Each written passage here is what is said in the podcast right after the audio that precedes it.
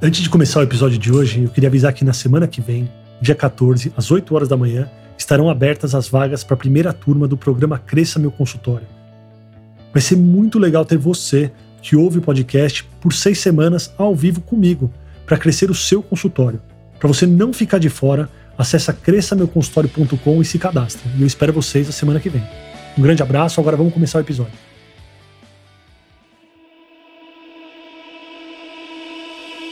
Está no ar o podcast O Consultório Entrevista.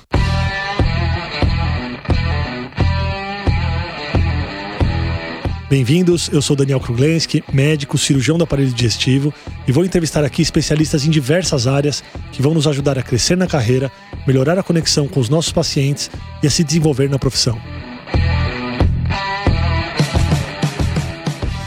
No episódio de hoje eu trago para vocês a live do Instagram que eu fiz com o Dr. Rodrigo Bomeni, endocrinologista formado pela USP, falando sobre os fatores para o crescimento do consultório do profissional de saúde. Aproveitem. E aí, tudo bom? Tudo e você? Tudo bom. A gente aprende muito pouco sobre esse assunto que a gente vai conversar hoje, né? Sobre gestão do consultório. A maioria dos médicos profissionais da saúde aprende isso meio que na raça, digamos assim. Então, errando, errando, errando, errando, e, e até que em algum momento acerta ou não.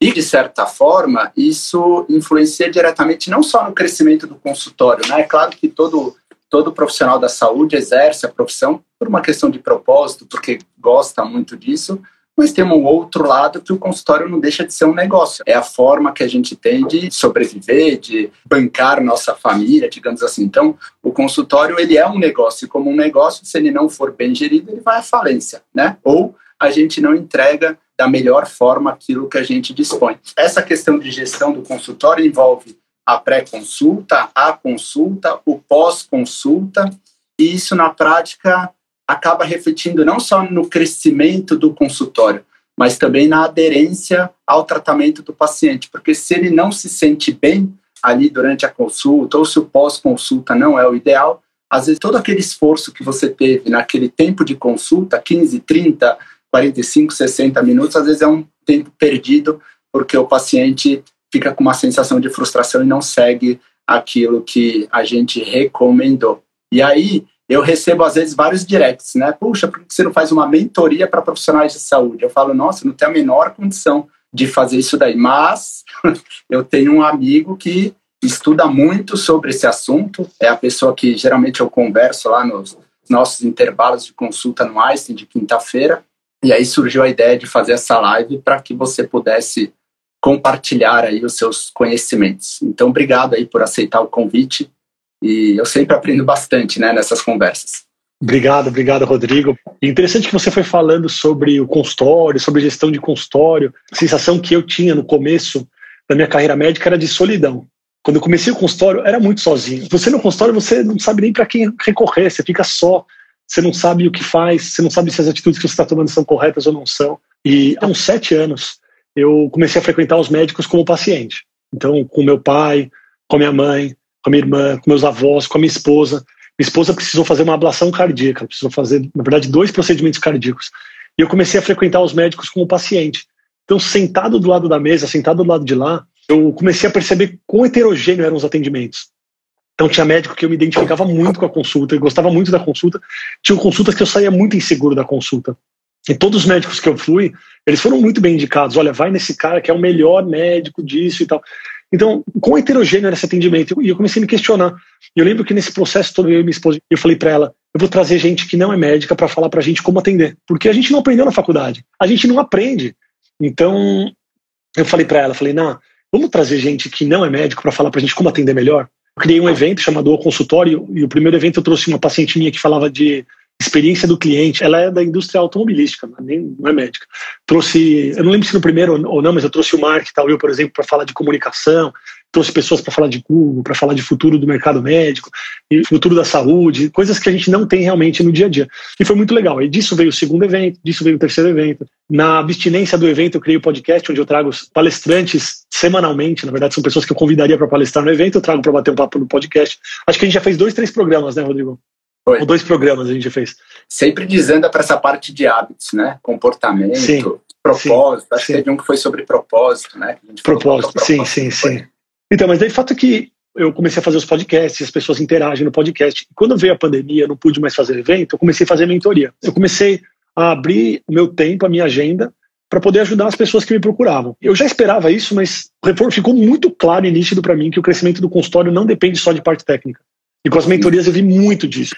E é uma coisa que eu converso com você, né, Rodrigo? Faz anos que a gente senta toda quinta-feira e a gente bate um papo sobre isso. E aí eu quero fazer um paralelo com a obesidade, tá? Sabe a sensação que eu tenho? A pessoa que quer emagrecer, você quer orientar alguém para emagrecer.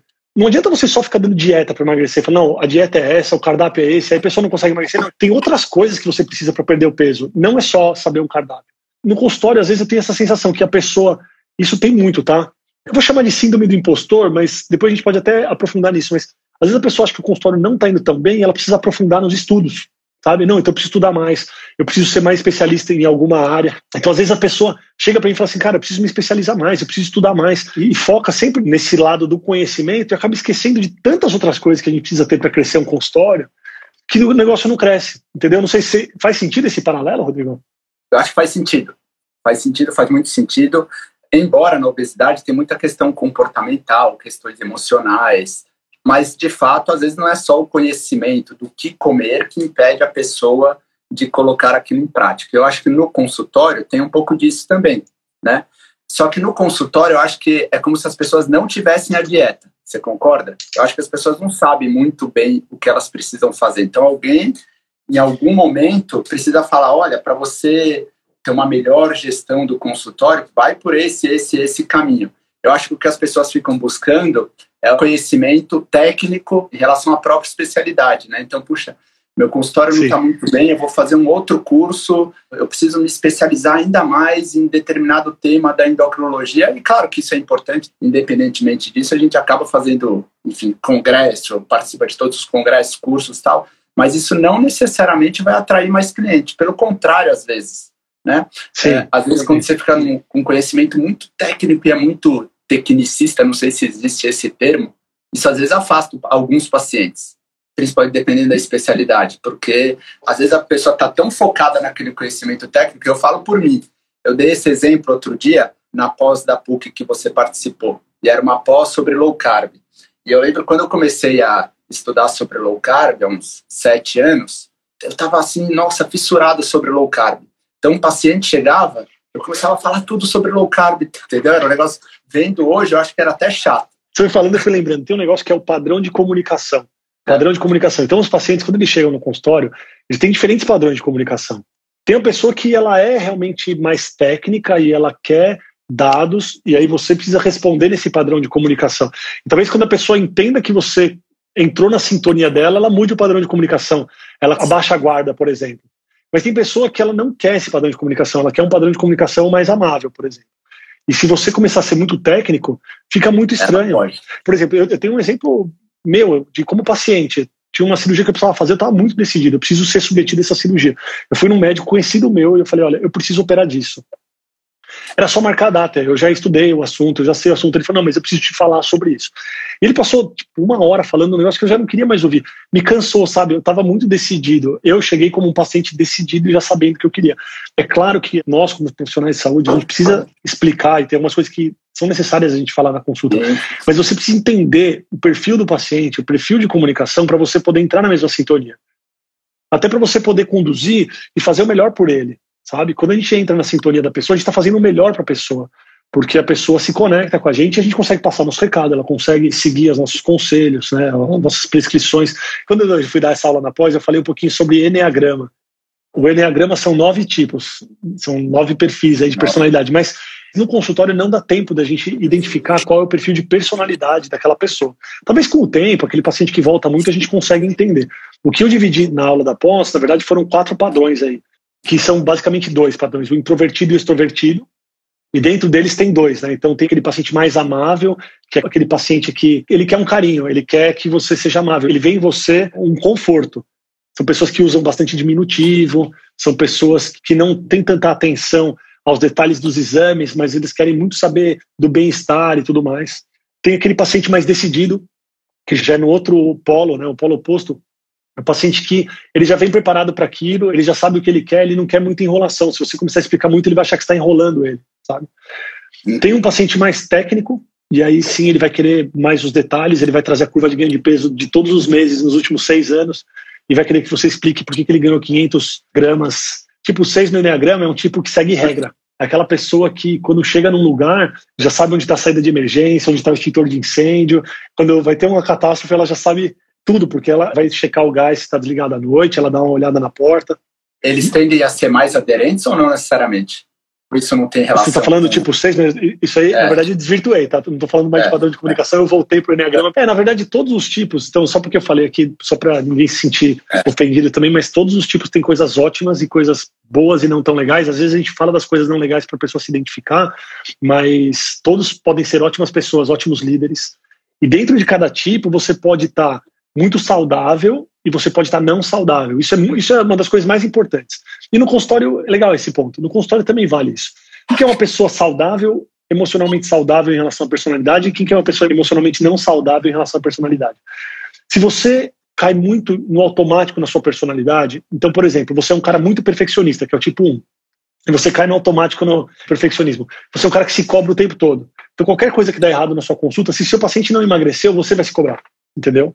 Embora você tenha feito seu melhor, mas você vai falar, meu, eu devia ter feito alguma coisa diferente, eu errei, tal, tal, tal.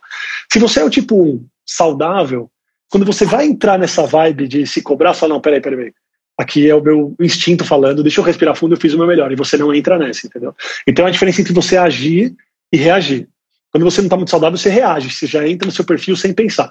Quando você está saudável, você respira fundo e fala, será que nesse momento é válido eu agir da maneira que eu agiria instintivamente, ou é melhor eu me segurar aqui para o melhor controle da situação. Então você começa a ter um domínio sobre tudo que está acontecendo no seu consultório. Então, vou voltar para o gancho da, do padrão de comunicação que eu estava falando antes.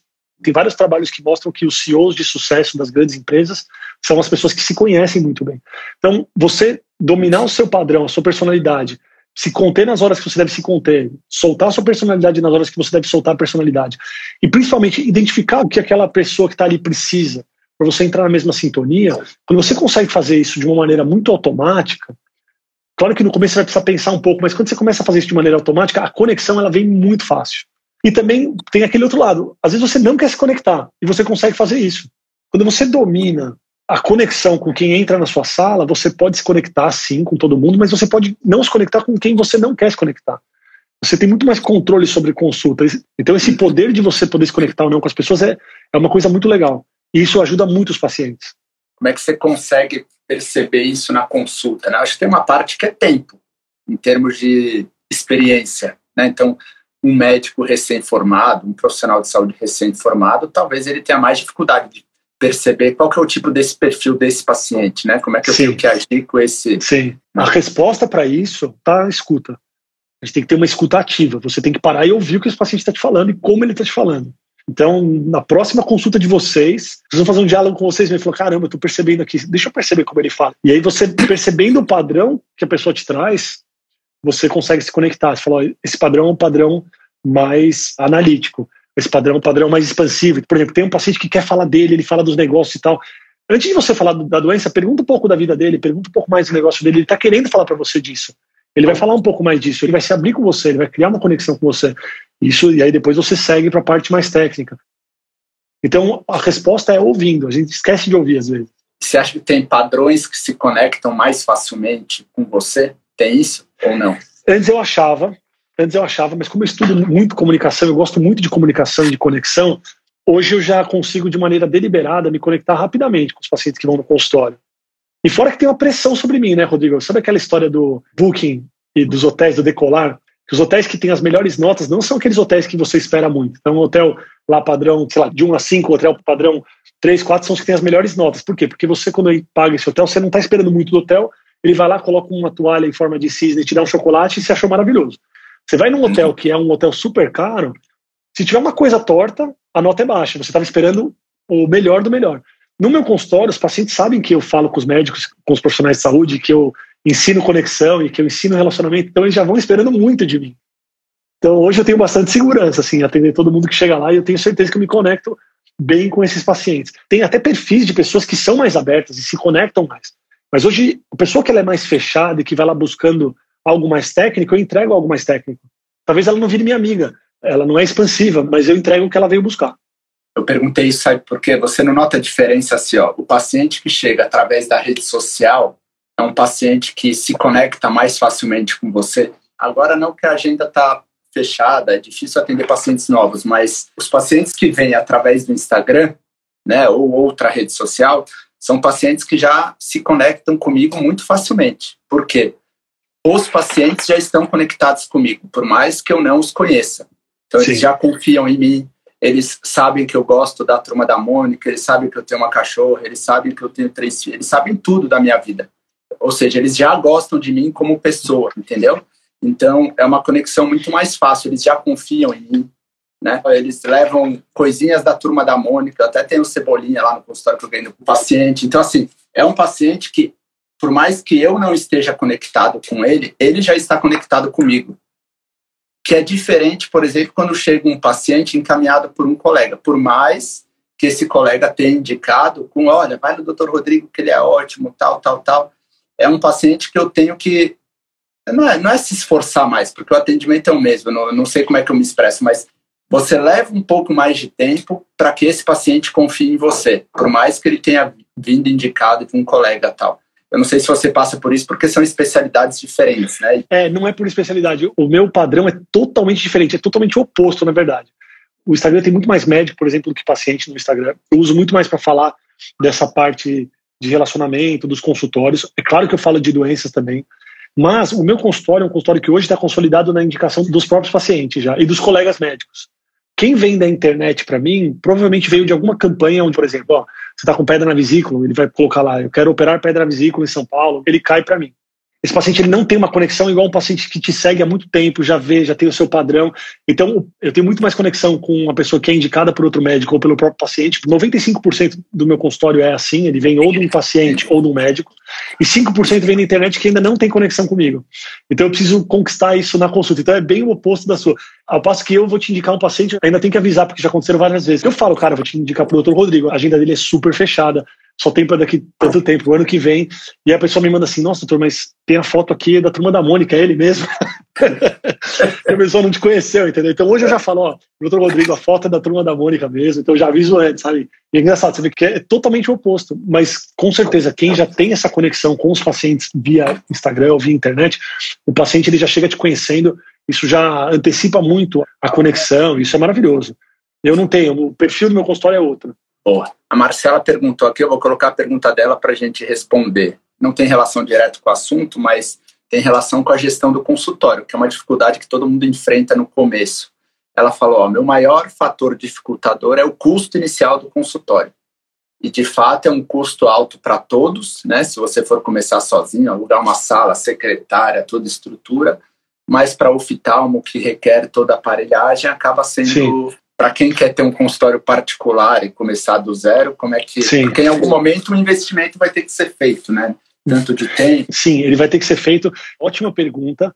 E aqui eu gosto de fazer uma correlação, que eu até fiz há dois episódios do podcast que eu conversei com a minha esposa Analine. No episódio eu fiz uma correlação do consultório com um avião. E é interessante fazer essa correlação, porque se a gente olhasse um avião, tem alguns aviões que você nem entraria no avião, mas para o consultório a gente não enxerga esse global. Então, um avião para voar ele tem que estar tá redondo. E o consultório para voar tem que estar redondo. Para consultórios, não adianta o avião ter um corpo gigantesco se a asa for pequena. Né? Não adianta o avião ter um corpo gigantesco, uma asa enorme, se ele não tiver combustível. Então, a gente tem que olhar esse avião. Se o seu avião quer decolar, ótimo. Se não tem muito dinheiro para investir, o custo é grande, o avião vai ter que ser pequeno no começo. E você ter que começar a voar com esse avião menor. Então, talvez você tenha que alugar a sala de alguém, porque o equipamento é muito caro talvez você tenha que alugar só poucos períodos e sentindo conforme os pacientes vão chegando para poder pensar em expandir os períodos. Ou tem gente que entra no consultório e parte da consulta do que atende paga para quem é o dono do consultório e não precisa nem pagar um aluguel. Então, existe um jeito de você começar de uma maneira pequena. É difícil você começar com o seu nome na porta, com a sala o tempo todo sua e três secretárias, você não vai conseguir, você vai quebrar. Na comparação do avião, o custo, o gasto que você tem aí pode entrar tudo, desde divulgação, desde secretárias, desde o espaço físico, é o corpo do avião. As asas do avião, que é o que fazem você levantar voo, várias empresas comparam empresas com avião. E quando eles falam das asas, eles falam do produto. O produto que eles vendem. Quando o produto é muito bom, ele é bem nichado, você não tem um monte de produtos sobrecarregando a asa, você tem dois, três produtos muito bons que vão fazer você decolar o voo. E para a gente é a consulta, então o seu conhecimento, o quanto você entende do assunto, ou o procedimento, eu sinto que as asas, o que faz o meu consultório decolar, é o quanto eu sei, como eu opero, são as asas do avião. O motor, vamos fingir que é um bimotor, que não é monomotor, embora dê para ser fazer monomotor, um parênteses na asa aí, posso? Claro, Isso é uma coisa interessante, né? Quando a gente se forma, a gente tem uma falsa sensação que a gente tem que saber de tudo. Não tem um pouco isso? Assim, puxa, e se ele perguntar alguma coisa que eu não sei, né? Ou e se esse paciente tiver uma doença endocrinológica que eu não sei tratar? O que, que eu vou fazer? Porque você falou isso de nichar, e eu acho que isso é um ponto muito interessante, né? Então, veja, sei lá, hoje, depois de quase 13 anos, 14 anos aí de formado como médico, eu escolhi aí três, quatro doenças principais. É claro que boa parte dos pacientes vão para a promoção da saúde, mas eu escolhi três ou quatro doenças principais aí, então de tireoide, obesidade, parte de síndrome metabólica, e as outras doenças endocrinológicas, mesmo sendo endocrinológicas, eu encaminho. E isso não gera nenhum desconforto para o meu paciente. Então, eu tenho uma paciente, atende até recentemente, ela acompanha um tempão comigo por hipotiroidismo. Aí, essa semana, fez um diagnóstico provado de acromegalia, uma doença endocrinológica. Né? E aí eu falei para ela: puxa vida, olha, não me sinto seguro em te tratar em relação a isso. Eu podia até estudar tal para tratar, mas tem pessoas que estudam só isso. Né? Sim, eu vou te encaminhar para algum colega que trata melhor, a gente acompanha, quando você passar com, com ela, me avisa, eu ligo para ela, depois converso e tal. E esse é um ponto interessante, né? Não tem mal nenhum você nichar e se especializar em algo dentro da sua própria especialidade. É claro que o foco central ali vai continuar sendo o seu paciente, né? Não a doença Sim. em si. Mas é uma coisa que é interessante, né? Isso de nichar, às vezes, te dá mais abertura até para você estudar outros assuntos dentro da mesma área. Como eu foco muito em obesidade, por exemplo, eu acabo estudando muito a parte comportamental. Ou seja, Sim. me sobra mais tempo. Como eu atendo muitos pacientes nesse nicho, fica mais fácil reconhecer os padrões. Né? Então, acho que isso que você falou de nichar e ter a segurança e a tranquilidade que talvez você não precise saber de tudo dentro da sua área, né? Você não precisa Sim. saber de todas as doenças dentro da oftalmologia. Talvez você precise identificar né? E se não for algo que você domine, você pode no futuro encaminhar tal. Você sabe que essa história de você se sentir seguro, de não saber tudo, já faz parte do piloto do avião. Que eu quero chegar no piloto. Mas é o piloto Sim. do avião. A gente precisa saber pilotar o nosso avião. Né? Falando sobre nicho, muita gente pensa que o nicho é só a doença, e eu sou um cara que sou muito a favor de dizer não, às vezes, de realmente encaminhar para alguém que é específico e que cuida daquele problema. Por exemplo, doenças inflamatórias intestinais, eu não cuido disso.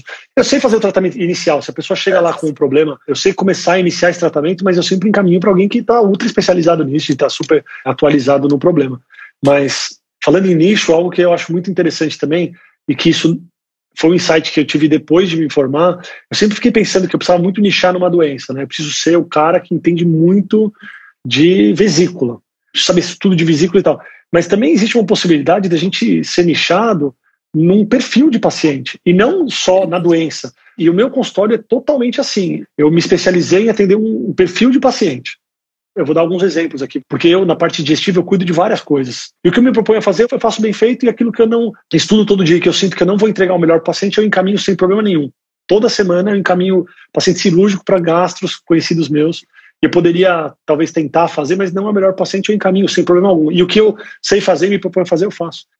Agora, olha o que é exemplo de nicho de paciente. Então, tem gente que quer atender, por exemplo, classe C, né? Então, você pode fazer uma consulta popular, você pode nichar no perfil premium, você pode nichar em atletas, por exemplo, né? você pode nichar em idosos, e aí eu não estou falando só geriatra, mas você pode ter um nicho de pessoas, não de doença. Isso é muito legal. Isso é muito importante. A pessoa se sente segura, você entendendo desse nicho, você faz a pessoa ter uma empatia maior por você, ela se sente bem na consulta. E o Gustavo, por exemplo, que da Care Club, que é um amigo nosso, ele falou: Eu vou me especializar em maratonistas. Ele entende tudo de maratona, o cara chega lá, ele sabe tudo de tudo da maratona. Então, um monte de atleta que faz maratona começou a buscar o preparo com ele. Ele nichou num problema? Ele é um cara especializado em arritmias cardíacas? Não.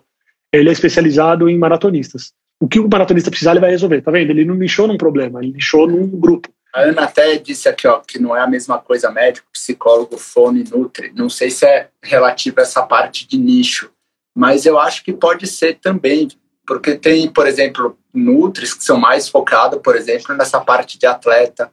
Tem uma Nutri que eu conheço, que atende no consultório, que é focada em atleta que está disposto a fazer dieta cetogênica. Ou seja, é super nichado. A pessoa que vai nela já sabe que quer fazer esse determinado tipo de dieta para aumentar a performance. Tem psicólogo que é mais infantil, mais idoso, tem psicólogo que tem um foco mais na área de emagrecimento, outros que tem mais na depressão. Eu acho que dá para nichar de todas as formas, seja na doença, sim. seja no público-alvo, igual o Daniel falou. Sim, sim.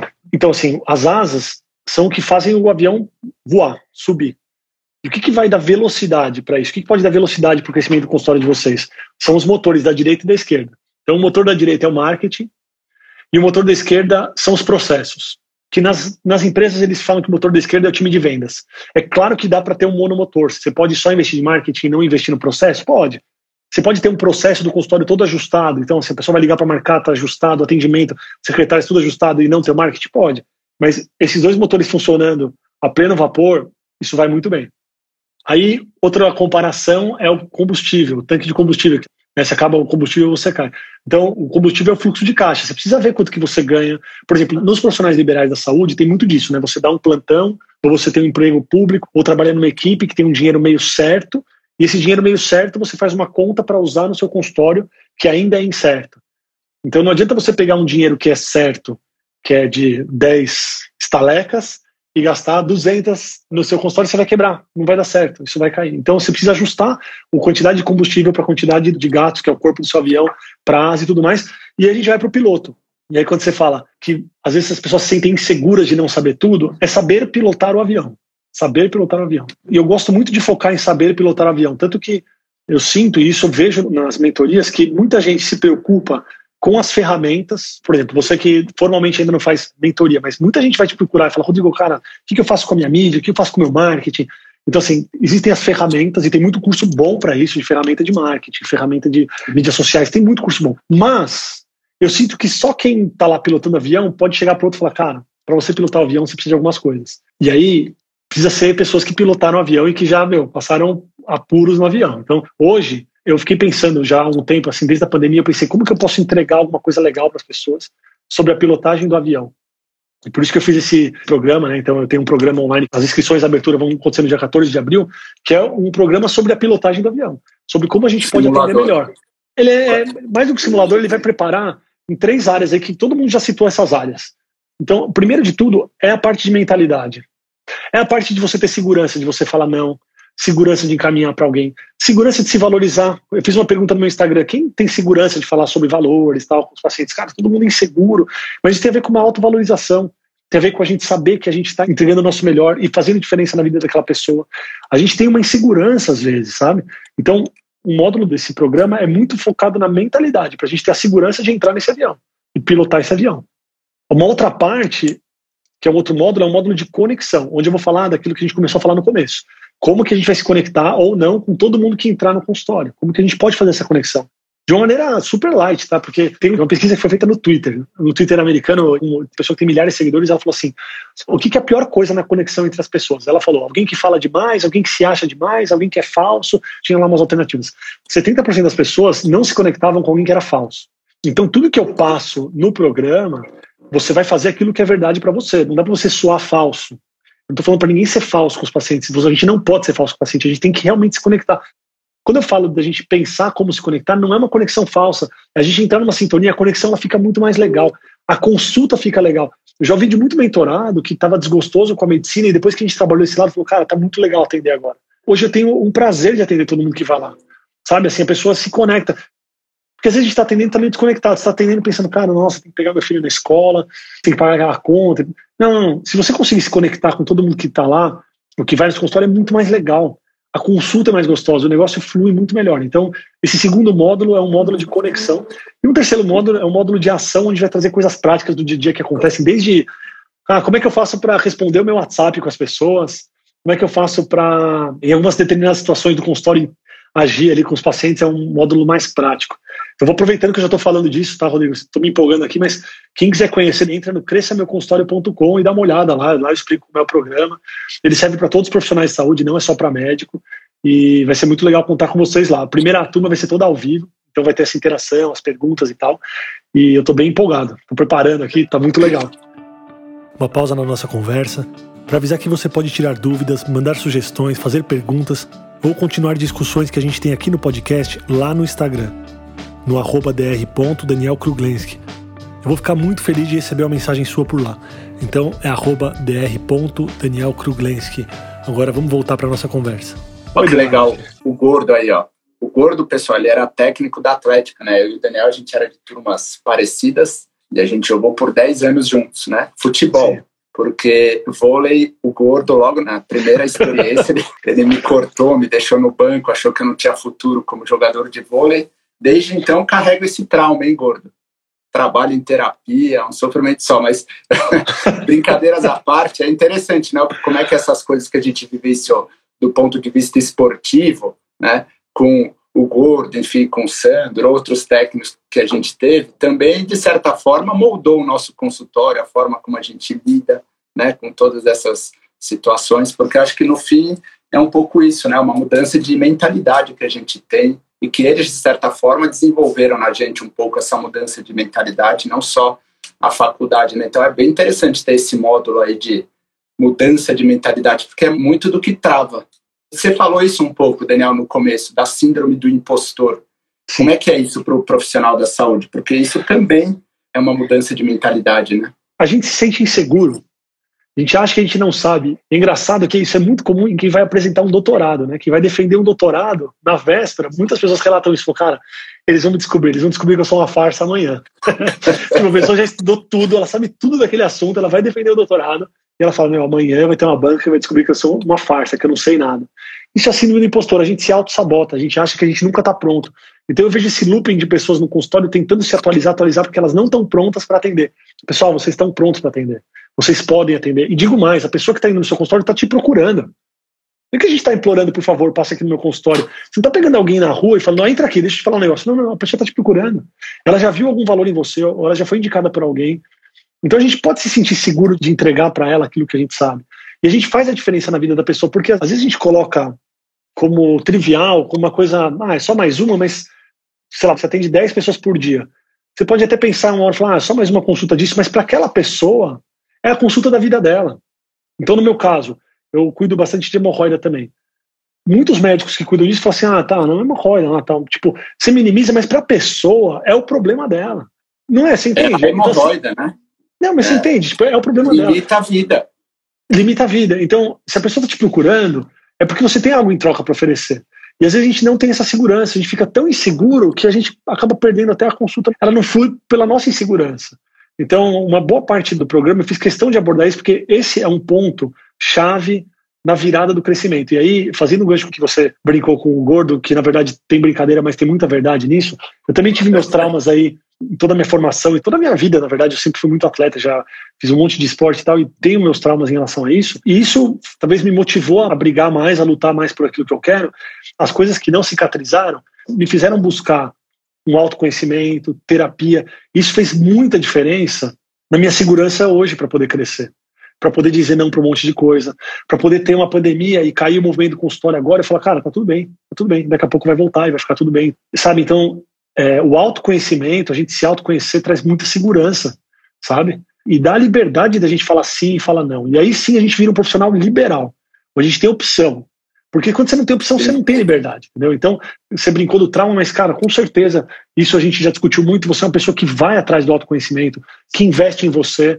E isso é muito importante. A gente só começa a crescer de verdade quando a gente começa a investir na gente, para a gente poder crescer. Né? É então, interessante, investir na gente não necessariamente em conhecimento técnico. Investir na gente como pessoa. Talvez tenha que fazer uma coisa que não tem nada a ver com a saúde, com a medicina, com nutrição, com físio. É investir em você. A gente precisa investir, a gente precisa se conhecer, a gente precisa ter autossegurança. Isso faz muita diferença. Existe um teto. E olha que legal, olha que interessante. Você foi falando e veio na cabeça aqui. Quando eu fui chamado para trabalhar no Einstein, eu achava que meu consultório já estava no melhor que ele podia estar. Sabe quando você tá assim, tá tudo bem na sua vida, você fala, cara, tá ótimo, minha vida tá ótima, acho que é isso que vai ser por causa da vida agora, tá tudo bem, tá tudo perfeito. Tem uma equipe que eu ajudo, que vai bem, eu tenho meu consultório que tá bem, tá tudo bem. E como a gente se ilude, né? Como a gente se ilude, como a gente não sabe o que a gente nem sabe. É impressionante quanto a gente pode crescer. E fazendo uma retrospectiva assim, a cada seis meses, toda vez que chegava o semestre, eu pensava, nossa, agora está ótimo. E sempre o semestre seguinte mudava, mudava o padrão, mudava o perfil e podia melhorar. Então, o autoconhecimento e também autoconhecimento e a gente também abrir os horizontes, abrir a cabeça e olhar que tem outras coisas, fazem com que a gente expanda e possa crescer muito mais. É uma pergunta interessante. Qual o momento para expandir, fazer além da consulta? Eu não sei se o exemplo que você deu é de ir além da consulta, mas tem coisas que você pode fazer tanto no pré-consulta como no pós-consulta, que acaba Sim. sendo além da consulta, para você melhorar a experiência do paciente e agregar valor à sua consulta. Por exemplo, eu sei que você faz isso, o Conrado faz muito isso, né, também, então, eu não sei, talvez de agendamento de cirurgia, tal. Sim. E eu acho que na verdade a pergunta dela também ela estava pensando quando expandir também em relação a custos, talvez, né? Gastos, não pode ser isso, que pode eu não aqui. Não sei o contexto que ela perguntou. Todo passo que a gente vai dar em relação ao desconhecido, em relação ao crescimento, ele dá medo. Ele pode dar um pouco de medo. Quando você vai crescer, quando o negócio vai crescer, existe um certo medo envolvido e talvez um certo risco também envolvido, né? Mas tem que ser um risco relativamente calculado. Eu acho que a pergunta é assim: se der errado, quanto isso vai me prejudicar? Então você quer sair de um consultório que você aluga e você quer fazer um, um consultório só seu. Se não der certo, quanto que me prejudica? Ó, eu tenho seis meses para fazer dar certo, eu tenho um ano para fazer dar certo, eu tenho um mês para fazer dar certo. Eu te digo, se tiver um mês para fazer dar certo, não é hora de você tentar expandir. Então, sempre é um risco, claro, mas tem que ser um risco calculado. Pensando no que pode dar errado. Porque o que pode dar certo pode dar muito certo sempre. Mas e se der errado? Eu vou me prejudicar como pessoa física, vou prejudicar na escola dos meus filhos, o conforto na minha casa, eu vou me prejudicar muito. Então, assim, tem que ter esse cálculo, mas é um risco, sempre é um risco. E sabe que esse programa tem sido muito legal, porque muitas pessoas que ouvem o podcast, assim, tem gente do Brasil inteiro, querem participar para a gente ter essa interação. Hoje, quando eu falo, as pessoas me dão tanto feedback nas mídias, que quando eu falo, eu sinto que estou falando para você, né? Então, é engraçado, eu falo com o microfone eu já penso nos rostos das pessoas, né? E o programa, como vai ser ao vivo, vai ser uma interação muito legal com as pessoas que ouvem o podcast. Tem duas perguntas aqui que eu acho que vão dentro do mesmo tema. E ainda acrescento que o oftalmo tem custo alto e dificuldade de sair do plano de saúde. Então, para a gente falar um pouquinho dessa questão do plano de saúde, e aí a Andressa fez uma pergunta também que eu acho que tem um pouco de relação com essa parte do plano de saúde que está relacionada a pagamento, que é como é que a gente faz, e a gente médico, mas pode ser nutricionista, psicólogo, enfim, qualquer um que está prestando um serviço relacionado à saúde, como é que a gente faz para cobrar sem parecer que a gente é um mercenário? Né? E eu acho que é um medo, de fato, que todo mundo que sai da faculdade tem. Né? Como é que a gente faz para cobrar sem parecer que puxa, você é um mercenário, você trabalha só por dinheiro, né? E eu acho que isso, quando junta com a síndrome do impostor, vira uma bomba que impede o Isso, você está tá, né? tá resumindo o meu primeiro módulo do curso, né? É uma bomba mesmo. E a resposta, ela tá antes da atitude, antes da cobrança. Porque a gente se sente, quando fala assim, sem parecer mercenário, a gente está parecendo mercenário para quem? Porque antes de parecer mercenário para o paciente, a gente, se a gente se sente mercenário cada vez que a gente cobra, a gente nunca vai conseguir cobrar. Você entende? Então, assim, a gente tem muito disso dentro da gente. A nossa formação, ela é uma formação nas escolas, ela é uma formação mais altruísta. As pessoas não abordam essa parte de trabalho mesmo, que o consultório é um trabalho. A gente não tem isso como mentalidade. Num hospital escola, a gente vai lá, atende as pessoas, e talvez até as pessoas que nos ensinam no hospital escola, elas também não investem tanto no consultório delas, elas estão dentro do hospital ensinando. Então, quando a gente pensa num médico que cobra e que tem um consultório já mais cheio e tal, a gente tem um alto preconceito muito grande com nós mesmos. Então, isso é um ponto que se a gente não mudar dentro da gente, a gente não consegue melhorar com o paciente. E aí, o segundo passo é a segurança. E, na verdade, tem a ver com esse primeiro passo também, é saber que a gente entrega o que a gente tem de melhor e que a gente está transformando a vida daquela pessoa. Eu vou te falar com muita segurança. Quando você tem muita segurança do que você está entregando e segurança da transformação que você gera na pessoa, você pode ter certeza que a pessoa que vai lá, ela é muito grata por aquilo que está entregando, ela não está nem muito preocupada com o preço, né? Não fala em valor, eu falo em preço que você está cobrando. Porque o valor que você está entregando, não o preço que você está cobrando. É claro, eu vou fazer um parênteses grande aqui, já vou até envolver a pergunta de alguém que falou do convênio, do oftalmo e tal. É claro que você precisa ter uma referência de mercado. Quem você está atendendo, onde você está atendendo, como que é o padrão de cobrança disso. Oferta e procura. É, então, exato. Porque de repente você, não, hoje eu decidi que eu preciso me valorizar, e você tem um consultório onde você sempre cobrou um valor um pouco mais baixo, tem um perfil de pacientes, e do nada você começa a cobrar um valor muito mais alto e tal, talvez você sinta uma estranheza por parte dos pacientes. Porque talvez ele não esteja adequado, esse avião, ele tem alguma coisa meio fora do lugar ali, entendeu? Mas antes da gente externar o preço, a gente precisa internalizar o valor sabe? Internalizar na gente o valor. Você fala parte. uma coisa interessante, mas que tem que lembrar que muitas vezes o preço que você cobra não necessariamente tem relação com a transformação. É interessante isso. Com o resultado, porque, com o resultado, né? É, ou com o resultado. Por quê? Porque o resultado às vezes não depende de você. Sim. Então é um ponto, por exemplo, é uma coisa que sempre, para mim, é muito difícil. Quando eu faço tudo tal, o paciente não emagrece ou o paciente não segue aquilo que orientou. Ainda hoje é, eu me sinto culpado por isso. Falei, puxa, o que eu fiz de errado que eu não fui capaz de fazer com que aquele paciente agisse, por exemplo? É uma mentalidade meio maluca, porque existe um certo limite até onde eu consigo ir para fazer com que aquele paciente, é, de fato, enfim, haja ou tome as atitudes que são necessárias. Tá?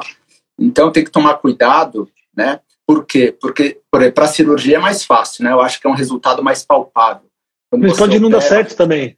Isso, pode não dar certo, dá certo, pode ter Exato. complicação. É. Mas, por exemplo, é uma coisa que pode não dar certo, tem uma série de variáveis, mas está muito na mão do médico ali, de quem está executando ah, na, na hora. Porque, né? Sim, porque tem a parte física, né? Você vai tirar um problema. Isso, você não exato, tem hábitos. Você não e às vezes para essas outras, para essas outras especialidades, às vezes é mais difícil, por exemplo, uma terapeuta, uma nutricionista, né? Então eu acho que assim tem uma parte que é da transformação, é claro, o resultado, até porque o resultado dos outros pacientes vai te trazer confiança. Então, acho que tem muito isso, né? Então, pô, quando você vai vendo que muitos pacientes seus vão tendo confiança, a Heloísa até falou ali, puxa, ó, tem uma parte quando você recebe esses feedbacks positivos dos pacientes, é uma coisa muito bacana, tal, de fato, né? Você reconhecer que você fez algo, aí você ganha confiança, isso vai possibilitando que você cobre mais, né? Por um trabalho seu, porque veja que também para você ter resultado, às vezes uma coisa que me facilita é, puxa, mas eu estudo demais, assim, eu deixo de ficar com as minhas filhas, tem final de semana que eu passo estudando, tem dias que eu fico até tarde da noite, ou quando as meninas vão dormir, eu começo a responder os e-mails, o WhatsApp, eu me perco totalmente. É um problema que eu já conversei até com o Daniel. A gente vai dar um jeito então, nisso. Deixa eu fazer um é, parênteses, cara. Deixa eu fazer diga. um parênteses. Parênteses que eu acho que é bem válido aqui. Você tem noção do seu valor porque alguém falou do mercenário e tal, mas quando a gente tem noção do nosso valor, a gente tem a liberdade também de não cobrar às vezes. Você pode no seu consultório ser altruísta, você pode ajudar, você pode operar de graça, você pode operar pelo reembolso, você pode cobrar uma consulta, não cobrar uma consulta, não cobrar um retorno, cobrar um retorno. Você tem a liberdade de tomar essa escolha para cada situação. Eu sou uma pessoa que eu gosto de processos, mas, por exemplo, principalmente história de retorno ou não, às vezes eu aviso na hora para minha secretária, ó, hoje vai ser retorno. Eu falo para o paciente, não, hoje está tudo certo. E tem paciente que volta depois de duas semanas com outro problema totalmente diferente. Eu preciso entregar muito lá e falar, hoje a consulta e a pessoa também entende. Então, assim, você ter essa liberdade, quando a gente tem liberdade, a gente pode ser bem maleável, pode tomar essa decisão para cada situação, sabe? Isso dá uma liberdade para a gente. Você não fica amarrado num processo. Às vezes a gente fica amarrado nesse processo e a gente se sente mal. Ah, não, porque eu tenho que cobrar um retorno se for depois de dois meses. Cara, tem paciente que volta depois de quatro meses e tem que dar um oi para mim e eu não cobro nada, entendeu? Mas eu tenho a liberdade de saber o quanto que eu estou entregando. E eu sei me valorizar nesse sentido. E tem paciente que volta de uma maneira bem precoce que, cara, eu preciso entregar muito. E as pessoas entendem, sabe? Às vezes a gente não agrada todo mundo. Cada consultório tem um perfil, né? Às vezes você está tendo um paciente que não tem o perfil do seu consultório e talvez ele vá procurar um outro profissional e a gente tem que estar tá bem com isso também. Então, por isso que é muito importante é, a gente ter a nossa, a nossa raiz muito bem fortalecida. Porque da mesma forma que você não conectou, eventualmente o paciente não se conectou com você. E não necessariamente isso é um problema. Não, né? Até não, bom, não, né? não, não. É. Todo mundo que é profissional liberal se beneficia de tudo isso, sabe? Porque é sempre uma troca, é sempre uma troca. O Elo falou que acho que essa liberdade é um aprendizado, não tem fórmula mágica, é um desafio. Sim, eu acho também, eu acho que é um aprendizado que depende do tempo e de confiança. Eu acho que quanto mais confiança você tem no seu valor, é mais fácil você estabelecer esses limites. Se eu penso no eu médico de 5, 10 anos atrás, a confiança que eu tenho é diferente Sim. que eu tenho hoje, né? E Sim. isso faz com que eu aja de uma maneira diferente. E o agir de maneira diferente não necessariamente é mais arrogante. Às vezes as pessoas confundem confiança com arrogância. E não tem a ver. Ou, ah, é mais confiante, então passou a cobrar mais, se tornou mais mercenário tal. E não tem relação nenhuma. É tipo um preconceito que a gente tem em relação a isso. Tem um outro ponto que eu acho interessante nessa questão do mercenário, é que assim, o paciente quando vai na consulta, ele já sabe o preço. Sim. É Sim ele já sabe, ele está te procurando. É aquilo que eu falei, você não está buscando na rua e falando, não, entra aqui.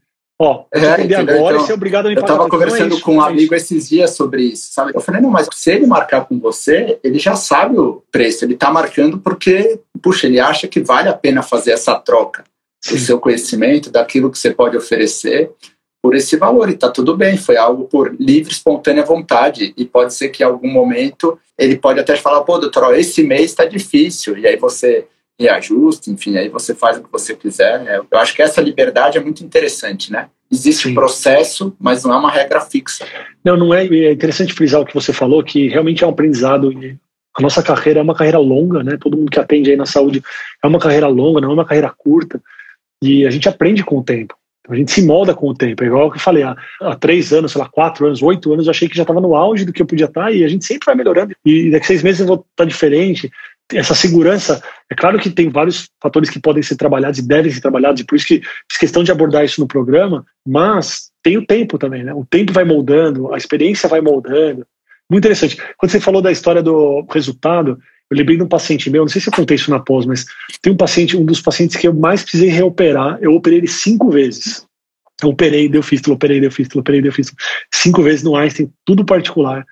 Ele já até falecido. A primeira vez que ele veio Comigo ele tinha um problema é, neoplásico, já estava com metástase, aí fez um monte de tratamento, a gente operou várias vezes. E você vê, isso me balançou muito na época. Me balançou muito, porque ele não melhorava. Tanto que na terceira, quarta, quinta cirurgia, eu chamei médicos diferentes para falar, entra comigo nessa cirurgia, sabe? Você começa a ficar inseguro. E depois eu percebi, foi um caso, sabe esses casos emblemáticos que mudam a sua postura no atendimento? Eu fiz uma conexão tão grande com eles. Todo Natal a gente saía para jantar antes do Natal, com a família dele, eu, minha esposa, o oncologista, todo mundo. A gente fez uma conexão muito grande. E você vê, eu preciso operar cinco vezes ele. E não tem a ver com o resultado, tem a ver com a entrega, tem a ver com a conexão. É muito legal, né? Eu tenho uma paciente que mora no Canadá. Toda vez que ela vem para o Brasil, a gente sai para jantar. Então, é muito é legal. legal isso, né? Quando forma é essa legal. amizade. Valeu, Daniel. Obrigado. Antecipando eu que agradeço. de amanhã, né, no consultório. Aprendi, aprendi mais um pouquinho. A gente tem que resolver esse meu problema do WhatsApp. Vou tentar resolver na mentoria aí de seis semanas. Boa. Obrigado, pessoal. Tá obrigado para todo mundo. Valeu, pessoal. Obrigado. Valeu, Daniel. Muito obrigado por ouvir o podcast. Se você gostou desse episódio, compartilha com os amigos. E não esquece de clicar no botão seguir na sua plataforma favorita para você receber todas as novidades do podcast ou consultório. Até a semana que vem.